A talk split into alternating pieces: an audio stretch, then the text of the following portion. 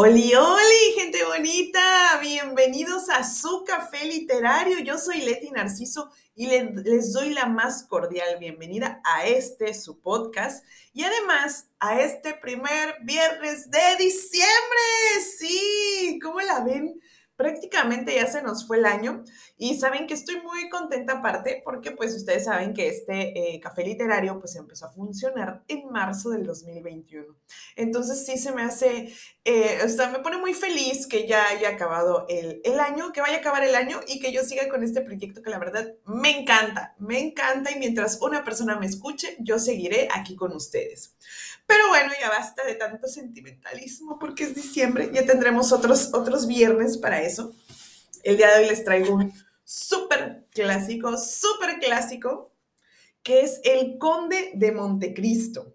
Bueno, eh, si ya lo han visto, si ya han este, pues, escuchado algo del libro, incluso leído o, leído, o, este, o visto alguna de, las adaptaciones cinematográficas, pues bueno, es un libro que se relata a lo largo de muchos años.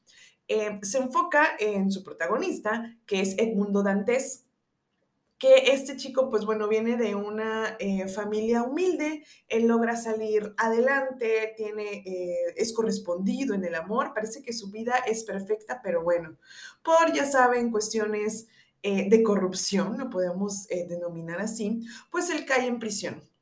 Y ahí conoce a una persona muy especial que le enseña muchas cosas para posteriormente convertirse en el conde de Montecristo. Hasta ahí les voy a spoilar, no sé, no, no, no sean que soy tan mala. Pero quería pues contarles más o menos cómo iba a recordarles, si es que ya lo leyeron, porque el capítulo que seleccioné es exactamente cuando conoce a esta persona tan especial para él y quien lo ayuda a convertirse en el conde de Montecristo. Pero bueno, entonces, sin más introducción, solo para que sepamos por dónde va la cosa, nos vamos al libro.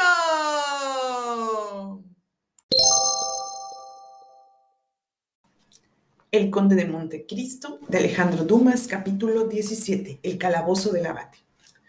Después de haber pasado encorvándose, pero sin gran dificultad, por el paraje subterráneo, Dantes llegó al extremo opuesto que daba el calabozo del abate. Allí el pasaje se estrechaba y apenas ofrecía el suficiente espacio para que un hombre pudiera deslizarse arrastrándose. El calabozo del abate estaba enlosado. Levantando una losa en el rincón más oscuro, había comenzado la operación laboriosa, cuyo fin había visto Dantes. Apenas entró, el joven examinó el recinto con especial atención. A primera vista nada presentaba de particular. Bueno, dijo el abate, no son más que las doce y cuarto, tenemos todavía algunas horas por delante. Dantes miró a su alrededor, buscando en qué reloj había podido el abate ver la hora de una manera tan precisa. Mira este rayo de sol que entra por mi ventana y vea después las líneas que he trazado sobre el muro. Gracias a estas líneas que están combinadas con el doble movimiento de la Tierra y al elipse que describe alrededor del Sol, sé más exactamente la hora que si tuviese un reloj, porque un reloj se descompone, mientras que el Sol y la Tierra no se descomponen jamás.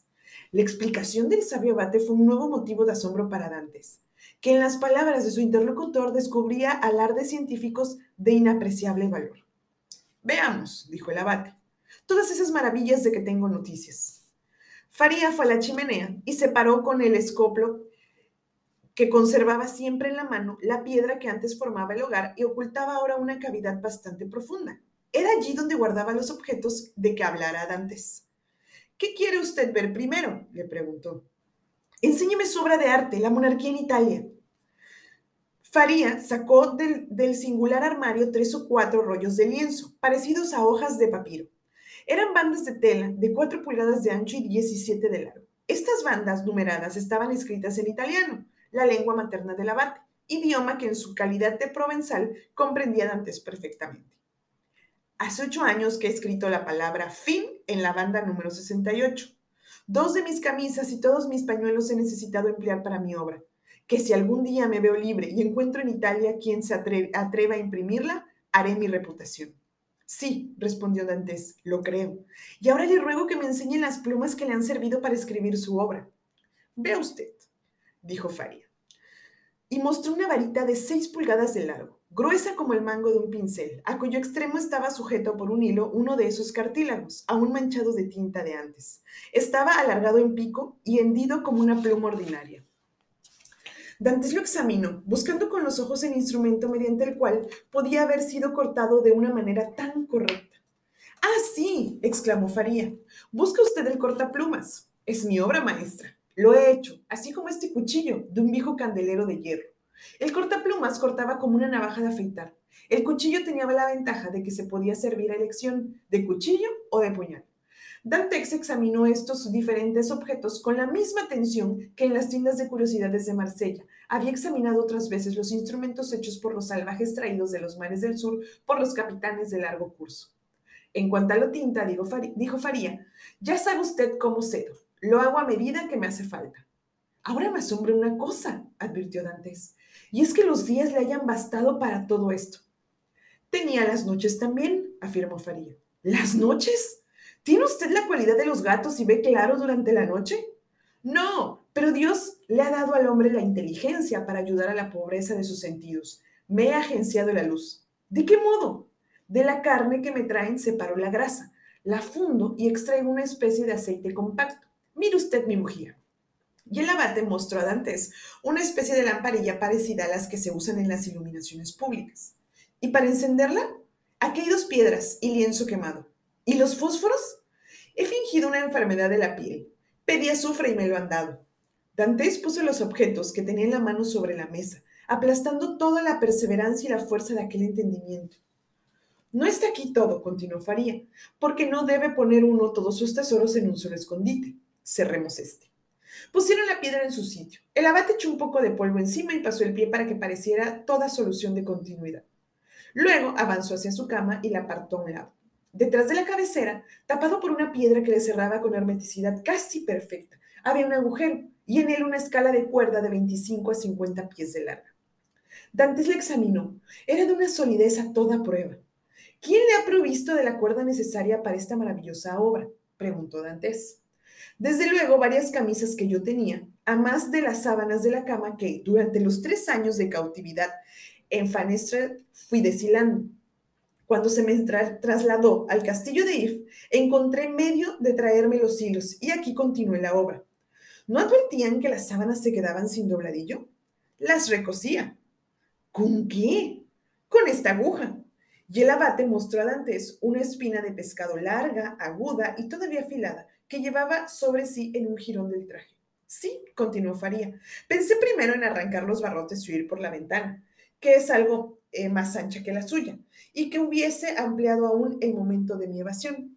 Pero advertí que en esta ventana daba sobre un patio interior y renuncié a mi proyecto por considerarlo problemático en demasía. Sin embargo, he conservado la escala para una circunstancia imprevista, para una de esas evasiones que yo le hablaba y la casualidad procura. Dantes, que parecía solamente ocupado en ver la escala, pensaba esta vez en otra cosa. Una idea había atravesado su espíritu la de que este hombre, tan inteligente, ingenioso y profundo, vería quizá claro en la oscuridad de su propia desgracia, donde él jamás había podido distinguir nada. ¿En qué piensa usted? preguntó sonriendo el abad, y tomando la actitud reflexiva de Dantes como una prueba de admiración llevada a un grado superlativo. Pienso desde luego en una cosa, y es en la enorme suma de inteligencia que ha gastado usted para llegar al objeto que se proponía. ¿Qué no hubiese hecho estando libre? Nada quizá, mis ideas hubieran evaporado en furtilidades. Es necesaria la desgracia para socavar ciertas minas misteriosas ocultas en la inteligencia humana. Es precisa la presión para hacer estallar la pólvora. La cautividad ha reunido en un solo punto todas mis facultades, que se han desenvuelto en un limitado espacio. Y ya usted lo sabe, del choque de las nubes resulta la electricidad del relámpago y del relámpago la luz. No, yo no sé nada, dijo Dantes abatido por su ignorancia. Muchas de sus palabras son para mí como arca cerrada. Qué feliz es usted por ser tan sabio. El abate sonrió. ¿En qué otra cosa pensaba usted? En que usted me ha contado su vida y no conoce aún la mía. Su vida, querido amigo, es bien corta para encerrar acontecimientos de importancia. Encierra usted una inmensa desgracia, dijo Dantes, una desgracia que yo no he merecido y quisiera, para no blasfemar de Dios como lo hice algunas veces, poder quejarme de ella a los hombres. Entonces, ¿pretende ser inocente del hecho que se le imputa? Completamente inocente, lo juro por las dos únicas personas que me son queridas, por mi padre y por Mercedes. Mercedes. Veamos, dijo el abate cerrando su escondite y poniendo la cámara en su sitio. Cuénteme su historia. Dantes contó lo que él llamaba su historia, limitada a un viaje a la India y dos o tres viajes a Levante. A Levante. Llegó a su última travesía, a la muerte del capitán Leclerc, al paquete entregado por el al mariscal Bertrand, a la carta que éste le dio dirigida al señor Nortier y, en fin, a su llegada a Marsella, a su entrevista con, sus padre, con su padre, a sus amores con Mercedes, a la comida de sus esposales, a su arresto, a su interrogatorio, a su prisión provisional en el Palacio de Justicia y a su prisión definitiva en el castillo de If. Llegando aquí, Dantes no sabía ya nada, ni siquiera el tiempo que llevaba preso. Acabado el relato, el abate reflexionó profundamente. Dijo al cabo de un instante, un axioma de derecho de gran profundidad y que se refiere a lo que yo le decía antes, y es que a menos que el pensamiento del mal no nazca en una organización degenerada, la naturaleza humana repele el crimen. Sin embargo, la civilización nos ha dado necesidades, vicios, apetitos que a veces ahogan nuestros buenos instintos y nos conducen al mal. Si queréis encontrar al culpable, buscad desde luego aquel a quien el crimen cometido pueda ser útil. ¿A quién podía ser útil su, desaparición? A nadie, Dios mío, era yo tan poca cosa. No responda usted así, porque la respuesta carece a la vez de lógica y de filosofía. Todo es relativo, mi querido amigo. Desde el rey que molesta a su futuro sucesor hasta el empleado que fastidia al super, supernumerario. Si el rey muere, el sucesor hereda una corona. Si muere el empleado, el supernumerario hereda, hereda 1.200 francos de sueldo. Estos 1.200 francos son su lista civil y le son tan necesarios para vivir como los 12 millones de un rey. Cada individuo, desde el más bajo al más alto grado de la escala social, agrupa alrededor de sí un pequeño mundo de intereses, que tiene sus torbellinos y sus átomos, como los mundos de Descartes, solo que estos mundos van siempre ensanchándose a medida que suben. Es una espiral a la inversa, que se sostiene sobre la punta por un milagro de equilibrio. Volvamos, pues, a su pequeño mundo. ¿Iba usted a ser nombrado capitán del faraón? Sí. ¿Iba usted a casarse con una muchacha encantadora? Sí. ¿Tenía alguien interés en que no fuese usted capitán del faraón? ¿Había alguien que supusiera su matrimonio con Mercedes? Conteste desde luego a la primera pregunta, porque el orden es la llave de todos los problemas. Vamos a ver, o repito, ¿tenía alguien interés en que no fuese usted capitán del faraón? No, yo era muy querido a bordo. Si los marineros hubiesen podido elegir un jefe, seguro estoy de que me habrían elegido. Solo un hombre tenía algún motivo para, para no quererme bien. A causa de una disputa que tuve con, que, tu, que poco antes tuve con él, propuso un duelo que no aceptó. Vaya, ya estamos. ¿Cómo se llama ese hombre? Danglers. ¿Qué era a bordo? Sobrecargo. Si usted hubiese sido nombrado capitán, ¿le habría conservado en su puesto? A depender de mí no, porque creía notar algunas infidelidades en sus cuentas. Bien, ¿tuvo algún testigo su última entrevista con el capitán Leclerc? No, estábamos solos. ¿Pudo alguien oír la conversación? Sí, porque la puerta estaba abierta y hasta creo, sí, sí. Douglas pasó justamente en el momento de darme el capitán Leclerc el paquete destinado al mariscal Bertrand. Bueno, dijo el abate, nos vamos acercando. ¿Fue usted compañero por, al, por alguien ¿Fue usted acompañado por alguien cuando bajó a tierra en la isla de Elba? Iba solo. ¿Le dieron una carta? Sí, el mariscal Bertrand. ¿Qué hizo usted con la carta? La guardé en mi cartera. ¿Llevaba usted la cartera? ¿Cómo una cartera que debía contener la patente de navegación podía caber en el bolsillo de un marino? Tiene usted razón. Mi cartera estaba a bordo. De modo que fue a bordo cuando guardó usted la carta en la cartera. Sí, de Puerto Ferrajo a bordo. ¿Qué hizo usted de la carta? La tuvo en la mano. Cuando subió usted al faraón, ¿pudieron ver que traía usted una carta? Sí. ¿Danglar estar bien? Sí. Ahora, fíjese bien, reúna todos los recuerdos. ¿Podría usted reconstruir el contenido de la denuncia? Oh, sí, la leí tres veces y todas sus palabras se grabaron en mi memoria. Repítala. Dante se encogió un instante. Él aquí textualmente, dijo. Se previene el señor procurador del rey por un amigo del trono y de la religión, que el llamado Edmundo Dantes, segundo del bergantín faraón, llegado hoy de Esmirma, después de tocar en Nápoles y Portoferrejo, ha sido encargado por Murat de llevar una carta al usurpador y por este de entregar otra al comité bonapartista de París. Se tendrá la prueba de su delito al detenerle, porque la carta estará en su poder, o en casa de su padre, o en su camarote a bordo del faraón. El abate se encogió de hombros y dijo, Está claro como la luz del día y es preciso que tenga usted un corazón cándido y bueno para no adivinarlo todo desde un principio. Ah, exclamó Dantes, sería infame. ¿Cuál era la letra ordinaria de Danglars? Cursiva, muy clara. ¿Y la de la carta anónima? Inclinada a la izquierda. A ver si era así. El abate cogió su pluma, o más bien lo que él llamaba de este modo, y escribió con la mano izquierda sobre un lienzo preparando el efecto. Las tres primeras líneas de la denuncia. Dantes retrocedió. Miró casi con terror al abate. ¡Oh! exclamó. Es asombroso cómo esta letra se parece a aquella. Es que la denuncia se escribió con la mano izquierda. Por cierto que he observado una cosa, continuó el abate. ¿Cuál? Que escribiendo con la mano derecha no hay dos formas que tengan una eh, no hay dos personas que tengan una forma de letra análoga. Y en cambio, si se escribe con la mano izquierda, el parecido es grande. Usted lo ha visto y observado todo. Continuemos. Oh, sí, sí. Pasemos a la segunda pregunta. ¿Tenía alguien interés en que usted no se casara con Mercedes? Sí, un joven que la amaba. ¿Su nombre? Fernando. ¿No es un nombre español? Sí, él era catalán. ¿Cree usted que fuese capaz de escribir la carta? No, en todo caso me habría dado una puñalada. Sí, lo comprendo, es propio del temperamento español. Una muerte sí, una cobardía no. Además, indicó Dantes, ignoraba todos los detalles consignados en la denuncia. ¿No se los había usted dicho a nadie? A nadie. ¿Ni siquiera su prometida? Tampoco. Entonces fue Danglars. Oh, ahora estoy seguro. Aguarde. ¿Conocía Danglars a Fernando? No, sí. Recuerdo que... ¿Qué recuerda usted?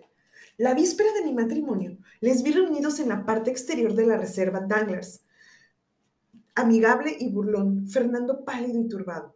¿Estaban solos? No.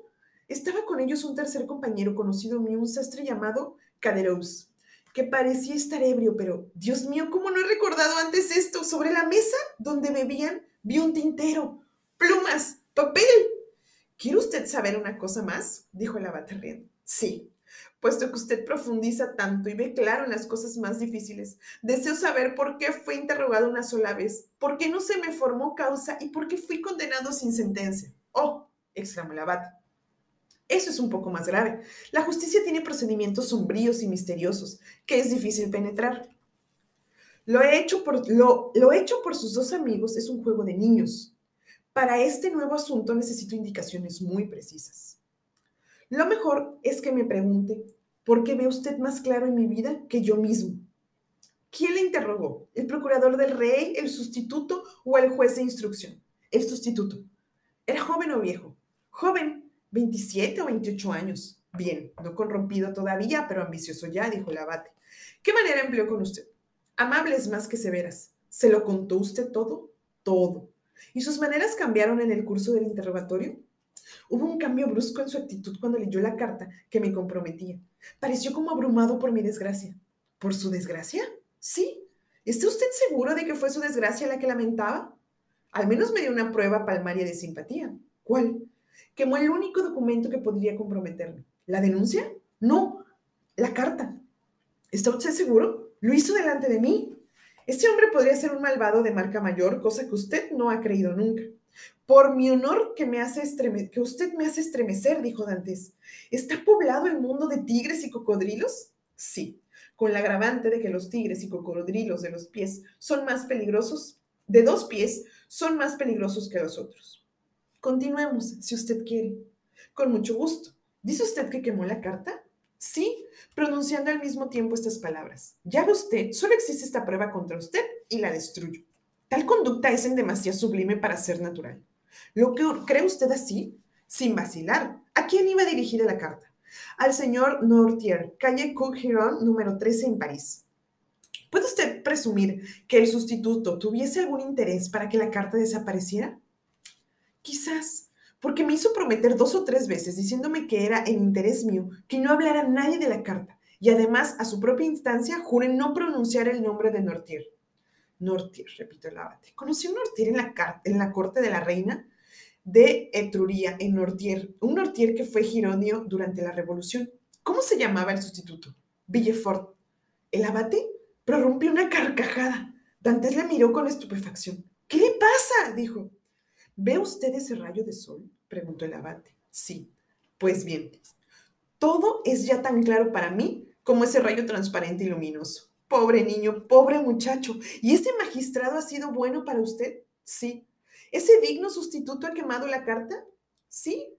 ¿Ese honrado proveedor de verdugo le ha hecho jurar que no pronunciará nunca el nombre de Nortier? Sí.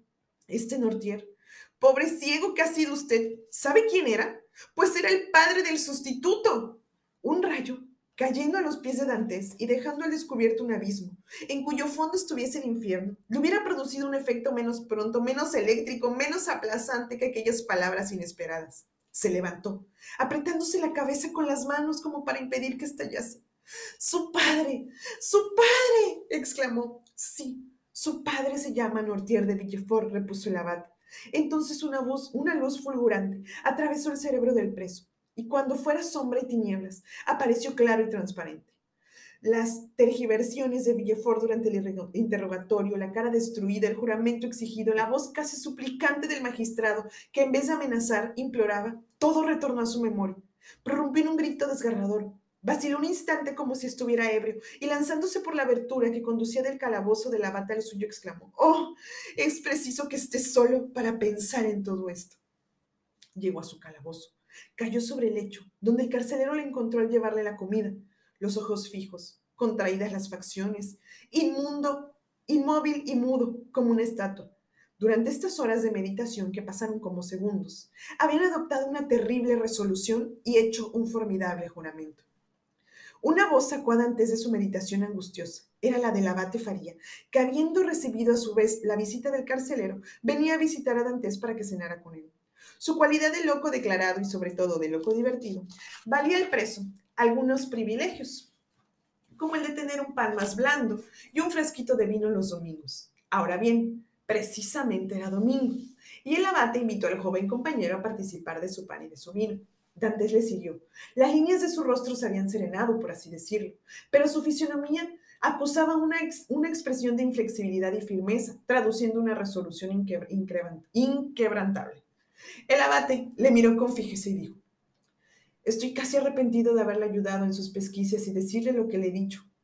¿Por qué? preguntó Dantes. Porque ha infiltrado en su corazón un sentimiento que no existía en él, la venganza. Dantes sonrió. Hablemos de otra cosa, dijo. El abate le miró todavía un instante y movió tristemente la cabeza. Luego, como demandó Dantes, habló de otra cosa. Faría era uno de esos hombres cuya conversación, como la de todos los que han sufrido mucho, contiene enseñanzas múltiples y encierran un interés sostenido. Pero nada tenía de egoísta porque nunca hablaba de sus desgracias. Dantes oía sus palabras con admiración. Unas correspondían a ideas y conocimientos propios de su profesión de marino. Otras, las más, referían a cosas para él desconocidas, y como esas sabrosas boreales que deslumbran a los navegantes en las latitudes australes, mostraban al joven paisajes y horizontes nuevos, iluminados por fulgores fantásticos. Dantes comprendió la satisfacción que sería para una persona inteligente seguir a aquel espíritu, elevado por las alturas morales, filosóficas o sociales en que tenía costumbre de posarse. Debería usted enseñarme algo de lo mucho que sabe, dijo Dantes aunque no fuese más que, para no aburrirse conmigo. Ahora me parece que debe usted preferir la soledad a la compañía de un hombre poco instruido y de escasa comprensión como yo. Si accede usted a lo que le pido, me comprometo a no hablarle de huir. El abate sonrió. Ay, la ciencia humana, dijo, es muy limitada, y cuando le haya enseñado las matemáticas, la física, la historia y las tres o cuatro lenguas vivas que hablo, sabrá usted lo que yo sé. Ahora bien, toda esa ciencia tardará un par de años apenas en pasar de mi espíritu al suyo. ¿Dos años? exclamó Dantes. ¿Cree usted que podrá aprender todo eso en dos años? En su aplicación, no. En sus principios, sí. Aprender no es saber. Hay eruditos y hay sabios. La memoria hace los primeros y la filosofía los segundos. Pero, ¿no se puede enseñar la filosofía? La filosofía no se enseña. La filosofía es la reunión de las ciencias adquiridas al genio que las aplica. La filosofía es la nube resplandeciente sobre la cual Cristo puso el pie para subir al cielo. Veamos, dijo Dantes. ¿Qué me enseñará usted para empezar? Tengo ansia de saber. Le enseñaré todo, afirmó el abate. En efecto, los dos presos fijaron un plan de educación que comenzó a ejecutarse desde el día siguiente. Dantes tenía una memoria prodigiosa y con facilidad de concepción extrema. La disposición matemática de su espíritu, apto para comprenderlo todo por el cálculo, mientras que la poesía del marino corregía lo que pudiera tener de demasiado, de demasiado material, la demostración reducida a la sequedad de las cifras o a la rectitud de las líneas. Sabía ya italiano y algo de romano que aprendería en sus viajes a Oriente. Con estas dos lenguas comprendió bien pronto el mecanismo de las demás y al cabo de seis meses comenzó a hablar español, inglés y alemán. Como dijo el abad Faría, sea que la distracción proporcionada por el estudio le compensara la falta de libertad, sea que fuese, como ya hemos visto, rígido, observador de su palabra, es lo cierto que no habló más de elevación y los días discurrieron para él rápidos e instructivos. Al cabo de un año, era otro hombre. Y hasta aquí la vamos a dejar, gente bonita. Como ven, bueno, este es uno de mis capítulos favoritos. Hay muchos más que me gustan del Conde de Montecristo, pero este es uno de mis favoritos donde eh, Dantes pasa de una etapa muy solitaria en su celda a conocer al abate. Esta persona que es eh, angular en la vida de Dantes, en la vida de, en su pasado y en su futuro. Aparte aquí, él puede dilucidar qué pasó con él, por qué está ahí encerrado y cuáles fueron las personas eh, que, mm, pues, que se encargaron de que él estuviera ahí y el por qué.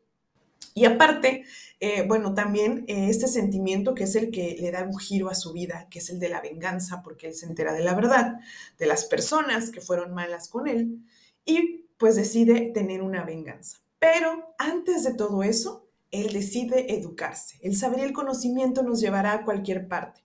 Pero claro está que mientras no lo ocupemos para sentimientos como venganza, ¿verdad? Todo estará bien. Pero bueno, a partir de ahí, Dante se convierte en otro hombre completamente y empieza a estudiar y absorber todo lo que el abate le puede compartir. Bueno, si ya lo leyeron, pues sí, él llega a ser una gran persona cuyo plan es la venganza. Aunque muy en el fondo Dante sigue siendo ese marinero humilde con el que empezamos el relato. Pero bueno, para que puedan ustedes comprender toda, eh, toda la esencia de este personaje, pues los invito a leer el libro. De verdad, no se van a arrepentir si está un poquito largo, pero les prometo que es una lectura súper ligera y que los va a atrapar desde el primer momento. Pues bueno, yo me despido deseándoles un primer feliz viernes de diciembre con la Navidad súper cerca. Yo soy Leti Narciso, este es su café literario. Regálenme un like en el Instagram café-literario B612. Los quiero mucho, besos, bye.